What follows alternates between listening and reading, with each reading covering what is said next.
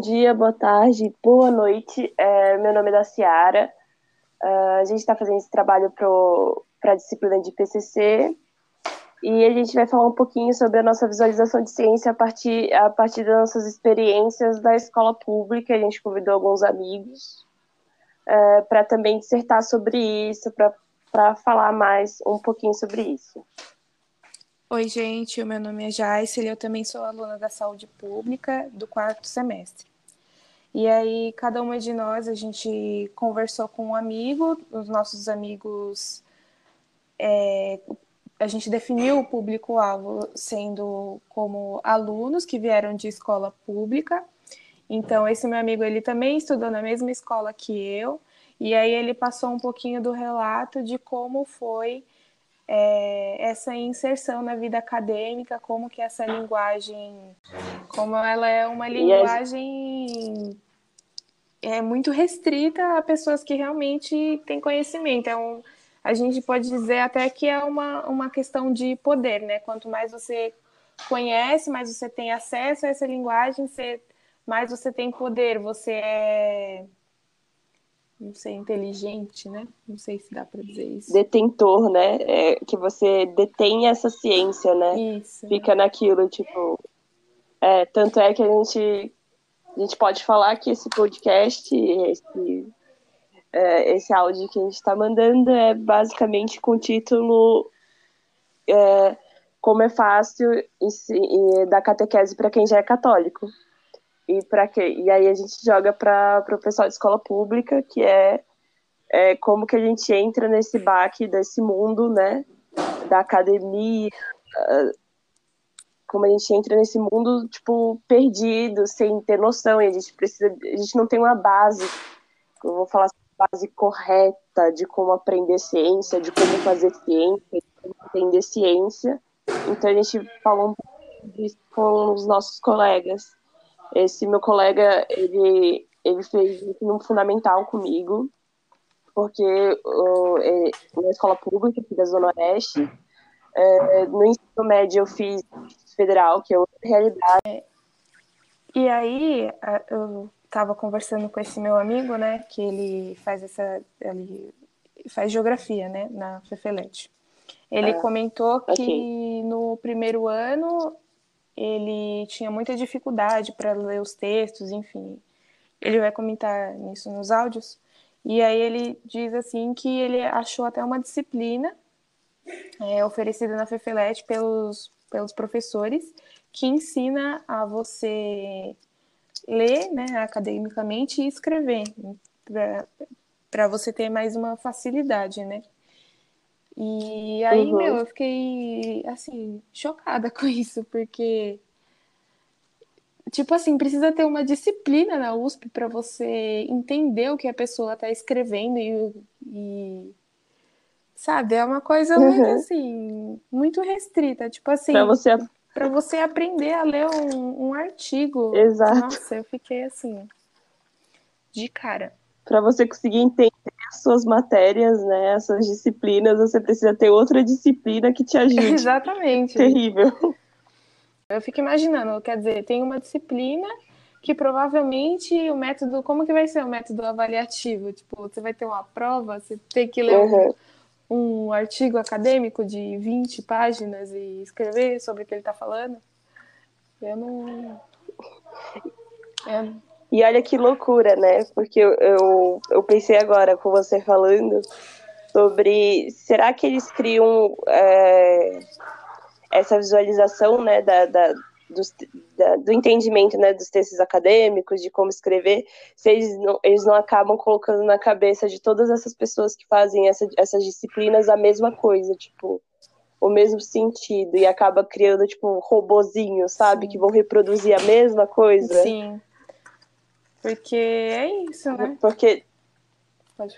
Uhum. Porque querendo ou não, você, cada um tem uma, um, uma vivência diferente antes de chegar, né? Tanto que foi o ponto-alvo que a gente, a, gente, a gente chegou à conclusão, né? E você já, que a gente queria pegar o pessoal da escola pública visualizando ciência, e aí, tipo, coloca essa matéria neles e quebra, né? Tipo, não, vocês têm que vocês têm que ler dessa maneira, entender dessa maneira, escrever dessa maneira, porque o jeito que vocês que, que vocês têm esse entendimento é errado ou não é correto para aqui para aqui dentro da academia, uhum. né?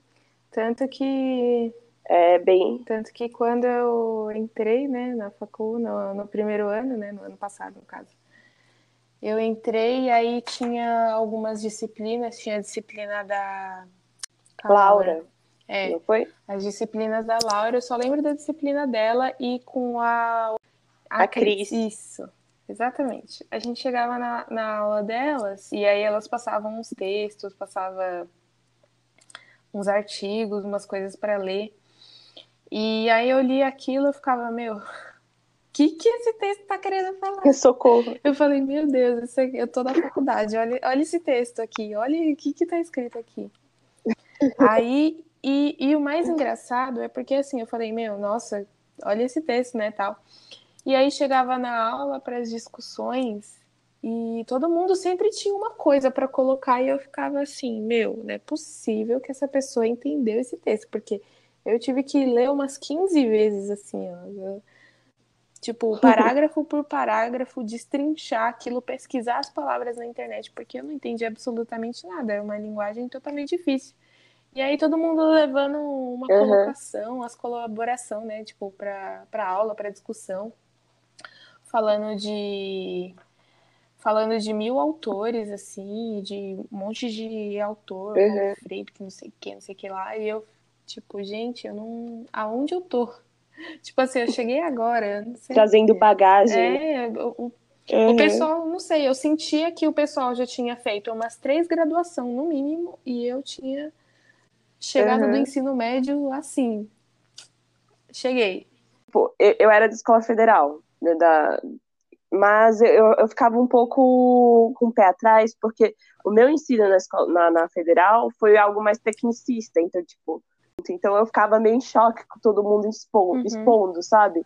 E eu sou mais de fazer, então, tipo, quando o pessoal começava a falar, eu ficava, gente, mas eles não precisam falar Sim. muito, não deixa os professores falarem, deixa eu aprender, mas acabava que quando os professores falavam, principalmente ano passado, eu ficava mais perdida do que quando os alunos falavam. Tanto é que tem essa impressão que é, esse entendimento dos alunos me fazia mais perto da, da, da, da ciência, da, dessa, dessa parte acadêmica, do que dos professores. Então eu ficava, uhum. meu, tudo bem, eu, esse professor está falando o quê? E aí algum aluno ia lá e comentava, falava, beleza, agora eu sei o que, Nossa, que esse professor tá falando. E aí eu, aí eu fico assim, meu Deus, e tipo, tudo bem, é, que nem a gente tinha dito. É, tudo bem, esses professores têm uma linguagem já rebuscada e tal, e eles tentam chegar até a gente, né? Mas é uma outra visualização, né, do que, que do que é aprendizado. Eu acho que também pela idade da nossa turma, se você for ver, muitos, muitos jovens, né, abaixo de 25 anos, eu acho que é uma maneira diferente de uhum. entender, né? Acho que é tudo muito diferente. Acho que a gente entende mais entre a gente do que a explicação ou ou a exposição do professor da, da matéria, né, da disciplina, do que ele quer expor para gente. Tanto que, é, nossa, você falando assim, eu lembrei exatamente, mano, dos dias assim que eu chegava, o professor falava, falava e eu assim, tá, mas aonde ele quer chegar? Porque eu não tô entendendo do que que ele, do que que essa professora tá falando. Meu Deus, eu ficava assim, eu, e aí tinha dias até que me batia o desespero, assim. Eu falei, meu, eu preciso começar a estudar isso, eu preciso começar a ir atrás, porque o pessoal chegou com uma bagagem falando de autores que eu nem nunca nem tinha ouvido falar, porque na minha escola a ciência era fazer maquete de biologia, ou era fazer maquete de geografia. é, de biologia era a célula, né? A gente fazia maquete de célula. E aí tinha a semana também lá da, da Feira de Ciências, né? Era uma coisa assim que lá na escola uhum. todo mundo gostava, porque às vezes o tema era meio livre. Aí eu tinha um amigo meu que ele, ele gostava muito assim de engenharia. Ele fez um. Aí a maquete era de geografia. E ele fez a representação de. Ai, como é que é o nome da. De uma hidrelétrica. Aí, então, tipo, uhum. nossa, na época todo mundo assim na escola ficou, meu Deus, olha a maquete desse menino. Ele colocou lá, não sei o que, de. Era um motorzinho de, de um brinquedo, que daí a água de baixo ia, tipo, subir assim, através de um tubo que cai em outro lugar. E aí todo mundo ficou tipo, uau, porque, mano, a maquete era de isopor, com, com gel representando a água, sabe? Gel de cabelo. E aí, quando esse menino chegou assim, uhum. fez isso, todo mundo ficou tipo, nossa, ele vai ser. Ele vai ser, sei lá, um engenheiro, não sei o quê. Aí. É. é então, né? aí, meu, as, as, a, a, minha, a minha relação com ciência era isso. Então não tinha, sabe, todos esses termos técnicos, toda essa. Enfim, toda essa cultura da, da vida acadêmica, sabe? Aí eu fiquei muito perdida uhum. assim, nos primeiros dias. Nos primeiros dias não, né? No primeiro ano. E sai é, esse nossa, ano também, né? Aí... Meu, é, você estava falando dessa feira de ciência, eu lembro que eu saí do fundamental, né? E no meu primeiro, acho que no meu primeiro mês do médio na federal, teve uma matéria sobre acho que foi sobre para fazer maquete também. E aí, tipo, eu não sabia o que fazer, eu fiquei desesperada e todo mundo sabendo, né? Porque meu fundamental não teve muito essa questão da, das uhum. de ciências. Mas meu fundamental foi, é, digamos, foi melhor do que muitos fundamentais, né, de escolas públicas mas eu não tive nessa experiência. Eu entrei lá já fazendo maquete, eu desesperada, não, não tive tempo de, de assimilar o que estava acontecendo. E aí eu lembro de fazer uma maquete de um, de uma energia, é, de um negócio de energia eólica. Nossa. Eu achei demais, com fogo e tal. E o negócio foi evolu evoluindo, sabe? E aí, tipo, veio que, que eu perdi a noção do que, que eu estava fazendo. Tipo, eu só fazia para uhum. ganhar nota, sabe? Eu vou fazer, eu tô fazendo. E essa era a minha noção de ciência. E era engraçado que a minha noção de ciência no fundamental, eu vou colocar, tipo, no meu primeiro fundamental, ciência, para mim, era mais para as artes. Então, tipo, tudo que era arte, arte cênica, é, arte musical, tipo, pintura, para uhum. mim, isso era ciência. Eu não tinha essa noção de ciência biológica, química, física, nada. E aí eu entrei no médio, virou basicamente isso, né? Era química, física, uh, biologia, uhum. ciência. E aí, saindo do médio, fazendo cursinho, aí você percebe que, que ciência, que meu amigo vai citar isso muito no dele, que ciência é ciência é tudo. Tipo, tem tem ciência na história, tem ciência na geografia, tem ciência uhum. na literatura, sabe? E ele, ele fala muito bem sobre isso na fala dele, que a gente vai colocar daqui a pouco. Acho bem interessante isso. E também sobre a nossa visualização de quem é. faz ciência, né?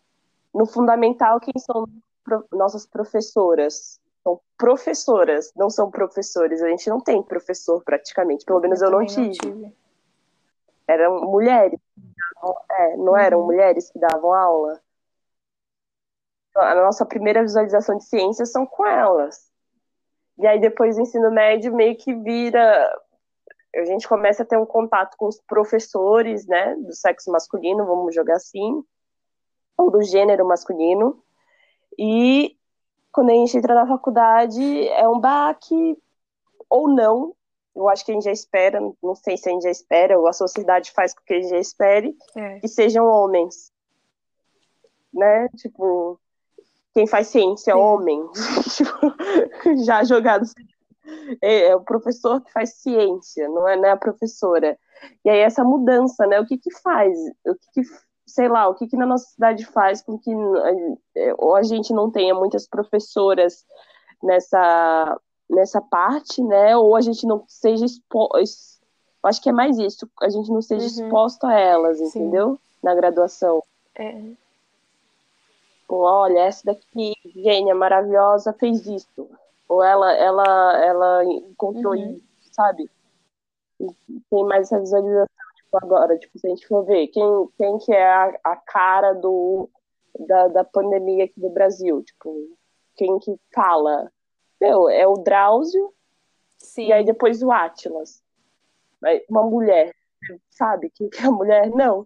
No início teve a, aquela a pesquisadora lá do MT. É a que sequenciou o genoma, né? Do...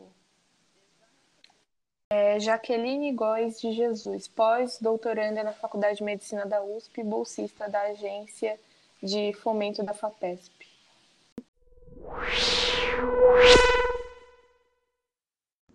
Oi, meu nome é Aparício, eu tenho 20 anos e eu estou cursando Relações Internacionais na USP.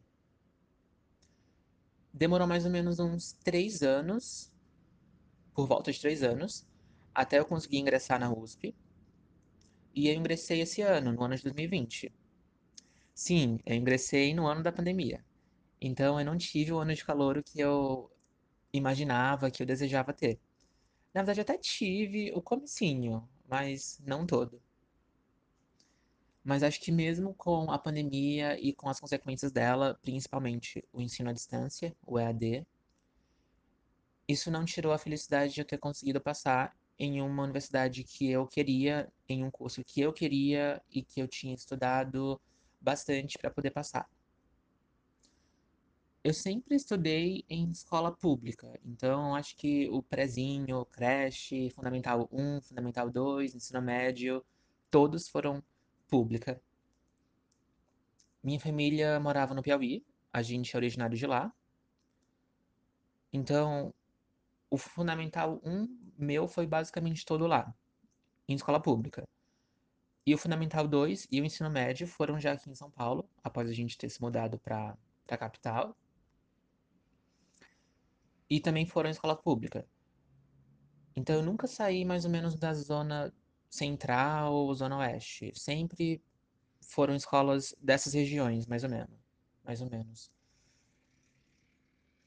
A escola do Fundamental 2, basicamente Fundamental 1 e todo o Fundamental 2, ela se localizava perto da Avenida do Sumaré. E a de ensino médio, ela se localizava pertíssimo do Hospital das Clínicas. Então, nunca saí mesmo dessa parte. Na verdade, eu adoro muito essa região, principalmente Pinheiros, o centro de São Paulo. Foram sempre regiões que tiveram presentes na minha memória, em quase tudo que eu fiz. Na minha vida. Uh, escola pública, ela tem seus pontos positivos, mas a grande maioria são os pontos negativos. Então eu lembro de várias vezes eu voltar para casa mais cedo, não ter todas as aulas, de professores que entravam de licença e não voltavam. Então eu lembro que principalmente meu ensino médio ele foi muito precário na questão de ensino.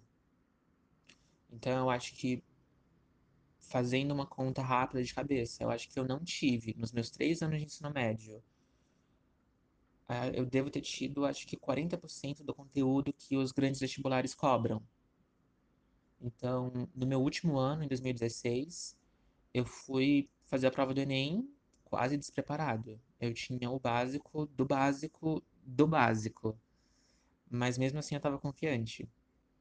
Como resultado, eu não tive uma nota muito boa, e eu não consegui ingressar em nenhuma universidade que eu queria. O ano de 2018 foi a reviravolta total. Foi quando eu ingressei em um cursinho bom, que foi o Anglo, um cursinho particular pago. Mas eu entrei com bolsa. E foi quando eu entrei de fato nesse mundo de vestibular e foi quando eu tive o choque de realidade. Foi quando eu tive contato com as disciplinas que eu deveria ter tido, com as matérias, com tudo que realmente os vestibulares cobram.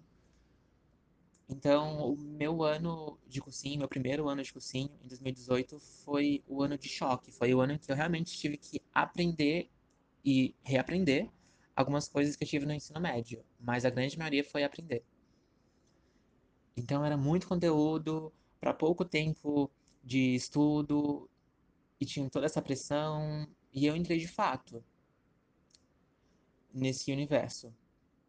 Minha nota aumentou bastante em 2018, só que não foi suficiente para eu poder passar E foi quando eu decidi fazer mais um ano de cursinho, em 2019, ano passado.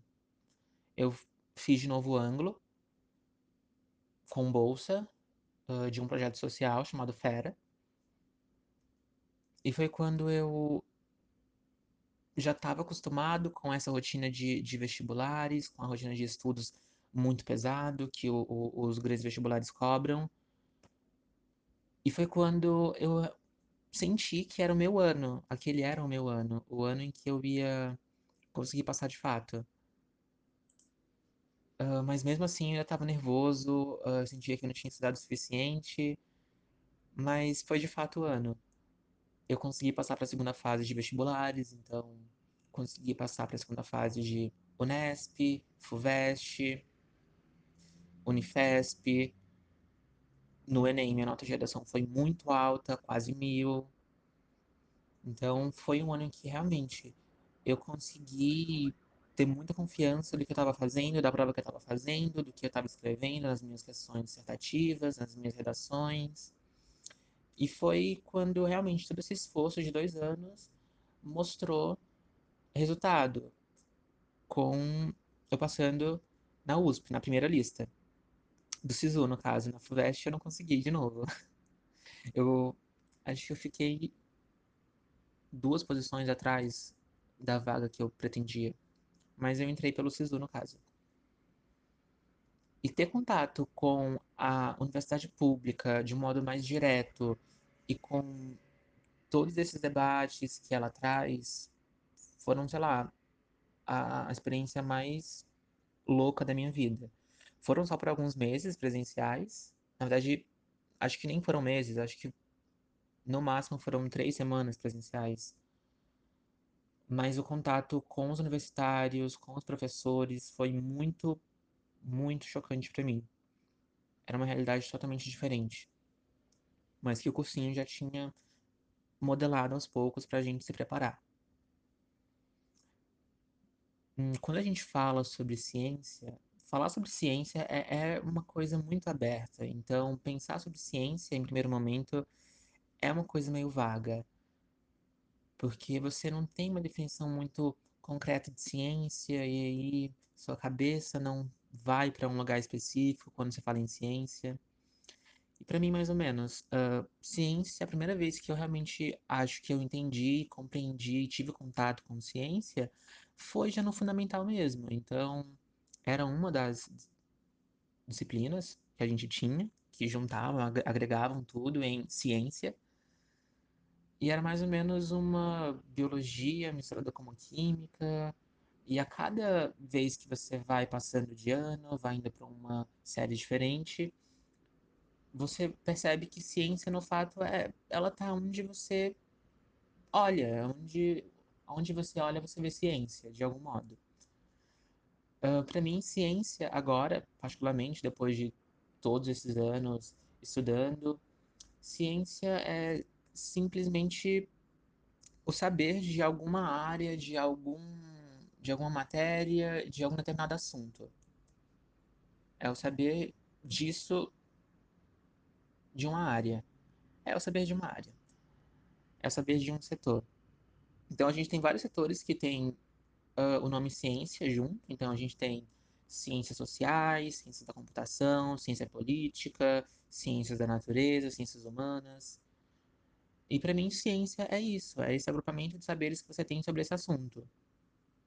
Eu sei que parece um pouco vago e talvez um pouco senso comum, ou meio subjetivo também, mas acho que é isso que é uma definição mais próxima de ciência para mim. É esse, essa união, esse conjunto de saberes sobre algum determinado assunto. Então, as pessoas que sabem bastante sobre política, como ela funciona, mecanismos, teorias, uh, teóricos, tudo acerca de tudo, ou pelo menos grande parte dos saberes de, de política, a gente agruparia como uma pessoa que conhece ciência política.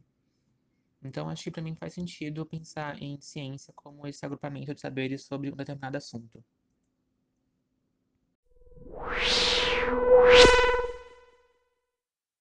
Bom, é, eu sou Felipe, Eu faço geografia na USP, eu sou da turma de 2016 e eu tô praticamente no último ano. É, eu vim da, eu sempre estudei em escola pública, o ensino médio foi na Manuel Ceridião. E é isso. É, eu fiz um ano de cursinho no terceiro ano. E, mano, quando eu cheguei já no cursinho, já era outro mundo, saca? Tipo, eram umas matérias que eu nem esperava ver na, na escola. Química, a diferença de química que eu via no cursinho pra escola já parecia, mano. É, como pode dizer? Parecia um filme de ciências, era a, a química no cursinho. E na escola era uma aula sobre átomos, só tipo átomo de Newton, Dalton e mano, e aí e era só isso basicamente.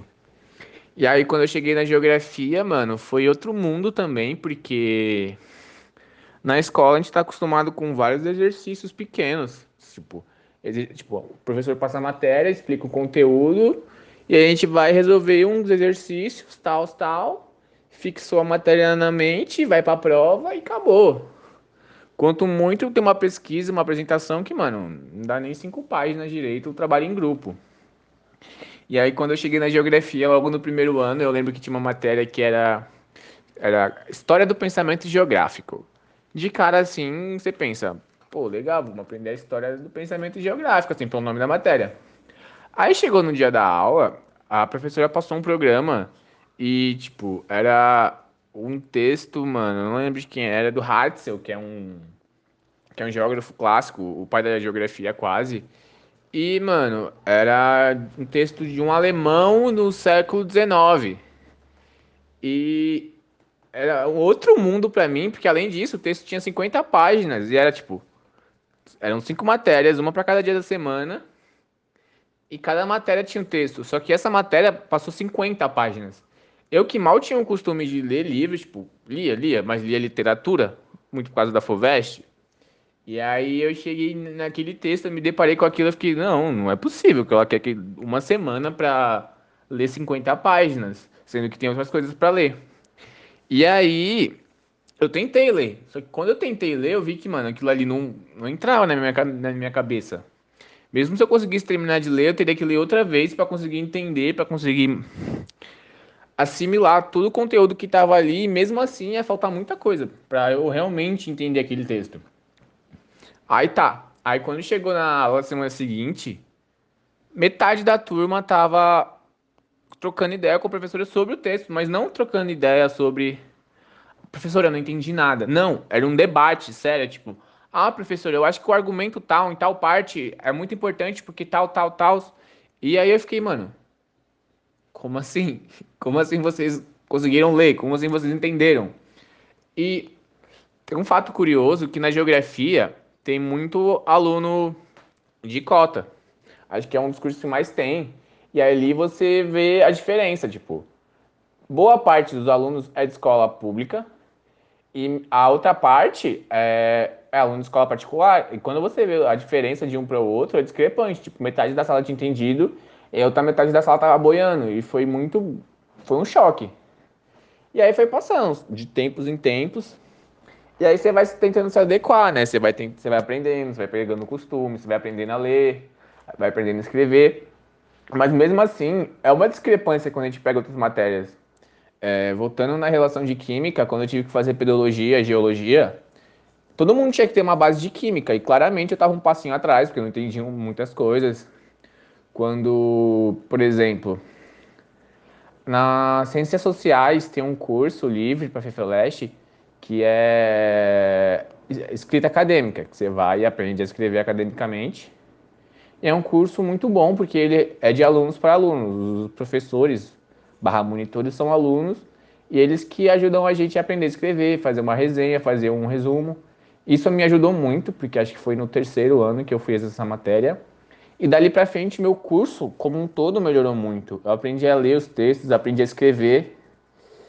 Por exemplo, eu falo de boa sobre isso. Nos, nos primeiros semestres, minhas notas eram muito baixas. Tipo, todo mundo tirando 10, 9, tal, tal.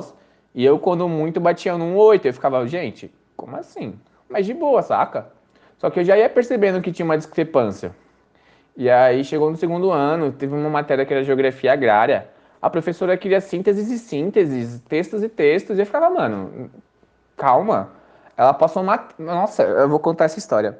Ela passou uma tese de doutorado pra gente ler durante a, o semestre. Só que, tipo, além da tese de doutorado pra gente ler, ela passava texto toda semana de, tipo, 40 páginas. Quando não, ela passava dois textos.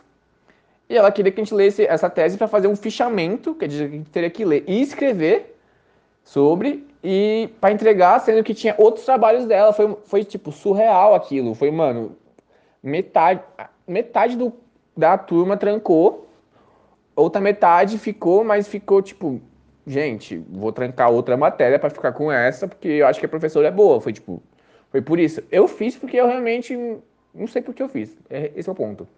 Consegui passar? Consegui, mas foi noites e noites viradas, tendo que fazer trabalho e foi uma coisa muito ruim. E depois daquela experiência, eu fui fazer essa matéria sobre é, escrita acadêmica e melhorou, pá. Só que mesmo assim, a geografia tem duas matérias que chamam é, iniciação à pesquisa, a 1 e a 2. A 1 é obrigatória para você ter uma ideia mais ou menos de como fazer um projeto e como iniciar sua trajetória de pesquisa, tipo como fazer um projeto, como pesquisar sobre tal tema, como achar bibliografia, e é obrigatório, então ok. Só que mesmo fazendo essa matéria, você percebe que você ainda não sai completo para isso se você já não tem um, um orientador definido, um tema de pesquisa. Eu, por exemplo, estou fazendo agora, no último ano, é, iniciação pesquisa 2, para fazer já o TCC do curso e já para ter uma ideia. Só que mesmo assim você percebe que um curso que é para ser inclusivo, que é para ajudar os alunos, pode ainda ser um tanto quanto exclu é, excludente. Por exemplo, é, metade da bibliografia é em português e metade é em inglês. E aí você fica, poxa, era uma matéria ajudar todo mundo, a, é, ajudar todo mundo a fazer um projeto bonitinho, mas parte dos textos são em inglês, tipo. São 15 páginas por semana que é em inglês, se você já não tem o inglês, já é, já é bem chatão de você fazer a matéria. Mas é isso, tipo. Os primeiros anos são os piores, porque você realmente tem uma, uma diferença, você vê quem sabe, quem não sabe, quem tá pronto, quem não tá. Mas depois, quando se você consegue aguentar o tranco, se você tá lá, tipo, você acha alguma coisa que te motiva, acha alguém que te ajuda, facilita. Essa é a minha ideia, que facilita quando você tem apoio. Apoio também vem de casa, se você tem esse apoio de casa, é muito melhor também, porque você vê quem tá lá para te ajudar, tipo, poxa, eu vou dar espaço, vou dar, vou dar tempo, vou dar sossego para ele fazer as coisas dele, não vou atrapalhar. E é meio que isso. Tipo, agora eu tô no meu TGI já, no TCC, e agora é a parte que eu tenho que ver se eu realmente aprendi durante esse tempo, que é escrever. E mesmo assim eu ainda tenho dificuldades, eu tenho, como eu posso dizer, uma insegurança de não saber se eu sei escrever bem, se eu sei se o que eu estou fazendo não está certo, se o que eu estou fazendo não está errado. Você fica se comparando com amigos seus que já se formaram e já estão querendo ir para o mestrado e você está, tipo, tentando acabar o TCC e você fica nisso, remoendo. E vai muito disso, acho que vai um pouco da saúde mental também da pessoa. Se você não tem a cabeça muito boa, preparada para sofrer, mano, é uma coisa que vai te sugar muito. E acho que é isso. Hum, tem muito o que falar. Quem sabe me formo semestre que vem, tamo aí. E foi um pouco disso a minha trajetória acadêmica. Quando eu achei uma matéria, um, uma categoria da geografia que eu gostava, eu me apeguei nisso, que foi urbana.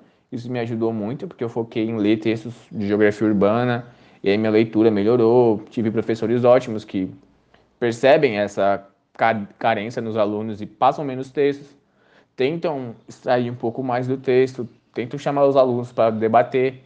E acho que é isso, sabe? Tipo, ter essas pessoas que te ajudam. Elas são realmente importantes, sejam alunos, sejam pais, sejam professores. E é isso. É isso. Foi.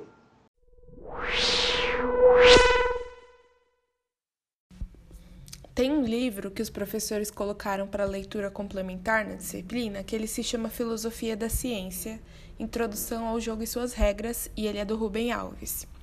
E aí o capítulo que eu queria comentar é o 5, que ele se chama Decifrando Mensagens Cifradas. que começa assim: Casos como este são muito fáceis de ser decifrados. Basta descobrir a coisa que se repete. Essa é a razão por que não se usa um método tão simples quando grandes coisas estão em jogo. No envio de mensagens cifradas na guerra, por exemplo, neste caso que analisamos, a chave é dada pelo próprio texto. No caso de guerra, a chave para decifração está contida num documento possuído pelo destinatário. Se tal livrinho cair nas mãos do inimigo, adeus segredo. Então, quando a gente fala sobre a linguagem acadêmica, é, é, a gente não diz, quando a gente se refere à linguagem acadêmica, não necessariamente é a língua, a gramática que também a gente está se referindo. É, tem todo um conjunto de coisas, então são, é estratégia, é técnica, é, o cientista que vai publicar o artigo ele tem que estar inserido numa rede de pesquisa para conseguir uma publicação. Então tudo isso vai fazer com que o artigo ele seja uma mercadoria, ele vai ser tratado como uma. Então o acesso também vai ser cobrado. É, você precisa ter um conhecimento prévio, uma prática de leitura para entender sobre aquele conteúdo. Então, é, hoje a discussão em torno desses textos acadêmicos ele também vem crescendo, né? A gente vê muito nas redes sociais, pelo menos na minha bolha, que é o objetivo democratizar a informação. E aí eu queria dar o destaque a uma pessoa que faz um trabalho muito bom. Ele se chama Chavoso da USP. Então, assim como a gente, ele também acredita que é possível você chegar à teoria de filósofo importante, como Marx, por exemplo, através de gíria popular, sabe? Com o intuito de fazer esse trabalho de dialogar com uma camada mais ampla da sociedade e não que esse conhecimento seja decodificado em texto como uma mensagem a ser decifrada, né? Então, esse chavoso da USP é, é como o pessoal se refere a ele por ele ser chavoso, ele ser da quebrada, ele é da Brasilândia, atualmente está morando em Guarulhos, ele fala em gíria, explica para os moleques da quebrada a, a visão sobre filósofos importantes, mas com, com uma dialética muito mais muito mais acessível.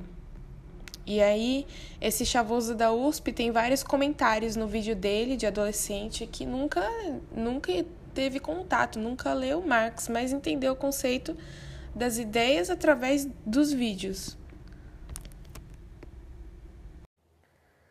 E bem, é basicamente uma das frases é, de um dos livros que a gente leu durante a aula, né?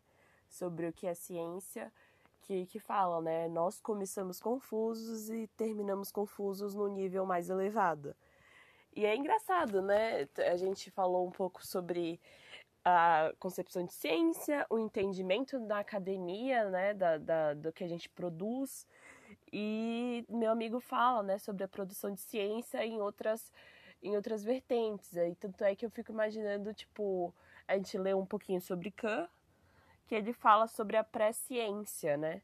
Tipo, do que é ciência, do que não é ciência. E pra ele, tipo, toda, eh, toda essa parte da filosofia não é ciência, porque não chega em uma solução. E aí eu fico pergun é, me perguntando, acho que tem até um dos textos que a gente leu, que fala, né, tipo, mas a gente chega em, em alguma solução nas coisas que a gente faz, em todas as coisas que a gente faz, tipo, é, na física, na química. Isso, isso pra gente é uma solução é só um ponto de partida para outra coisa?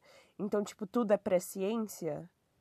Ou, entendeu? É, é, é muito complicado. E também sobre o nosso entendimento. Essa frase que eu, que eu falei agora é bem isso. Tipo, meu, a gente não sabe. Tipo, a gente começou na nossa vida acadêmica confuso e a gente termina cada vez mais confuso porque é assim que funciona porque tipo quanto que é, eu acho que é até um clichê falar quanto mais conhecimento a gente tem menos a gente sabe menos a gente conhece e é bem é bem isso que a gente entra na universidade a gente tipo sem certezas de nada, né? Bem, gente, acho que é isso. Tchauzinho, muito obrigada por assistir.